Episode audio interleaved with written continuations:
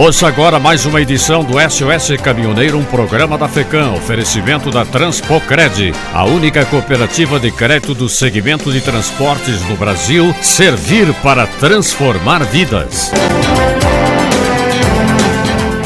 A Petrobras anunciou ontem mais um aumento significativo para o valor do diesel de 9,15%. A gasolina também subiu 7,04%. Os novos valores já estão valendo na venda dos combustíveis. De acordo com a Petrobras, o aumento é importante para que o mercado siga sendo suprido em bases econômicas e sem riscos de desabastecimento pelos diferentes atores responsáveis pelo atendimento às diversas regiões brasileiras, distribuidores, importadores e outros produtos além da Petrobras. A empresa também destacou que a atual política de preços se mostra relevante com alinhamento de preços com o mercado internacional, especialmente neste momento em que a demanda pelos combustíveis em novembro disparou. Os reajustes refletem também parte da elevação dos patamares internacionais de preços de petróleo, impactados pela oferta limitada frente ao crescimento da demanda mundial e da taxa de câmbio, disse a Petrobras em comunicado.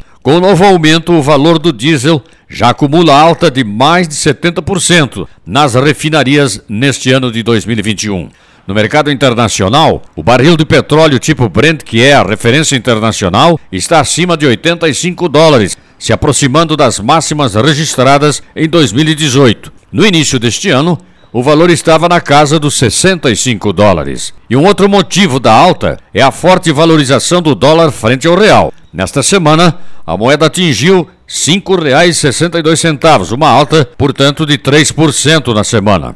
Por outro lado, a greve dos caminhoneiros continua mantida para o dia 1 de novembro. O presidente Bolsonaro chegou a anunciar uma ajuda denominada auxílio diesel no valor de 400 reais para quase um milhão de caminhoneiros, no entanto, essa quantia é insuficiente e não atende às necessidades dos caminhoneiros, segundo as suas lideranças. A reunião entre o presidente e os caminhoneiros, que seria realizada amanhã no Palácio da Alvorada, acabou sendo suspensa pelo presidente sob a alegação de que o deputado Nereu Crispim, que é deputado gaúcho, tenta se promover e quer transformar o evento em algo maior do que seria ao anunciar que ministros participariam da reunião com os caminhoneiros. E finalmente, segundo algumas empresas vendedoras de combustíveis, ainda não é o momento de promover correria nos postos, pois o único movimento isolado de paralisação é em Minas Gerais.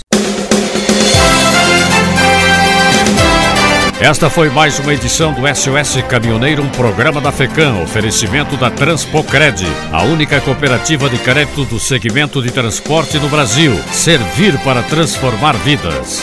Música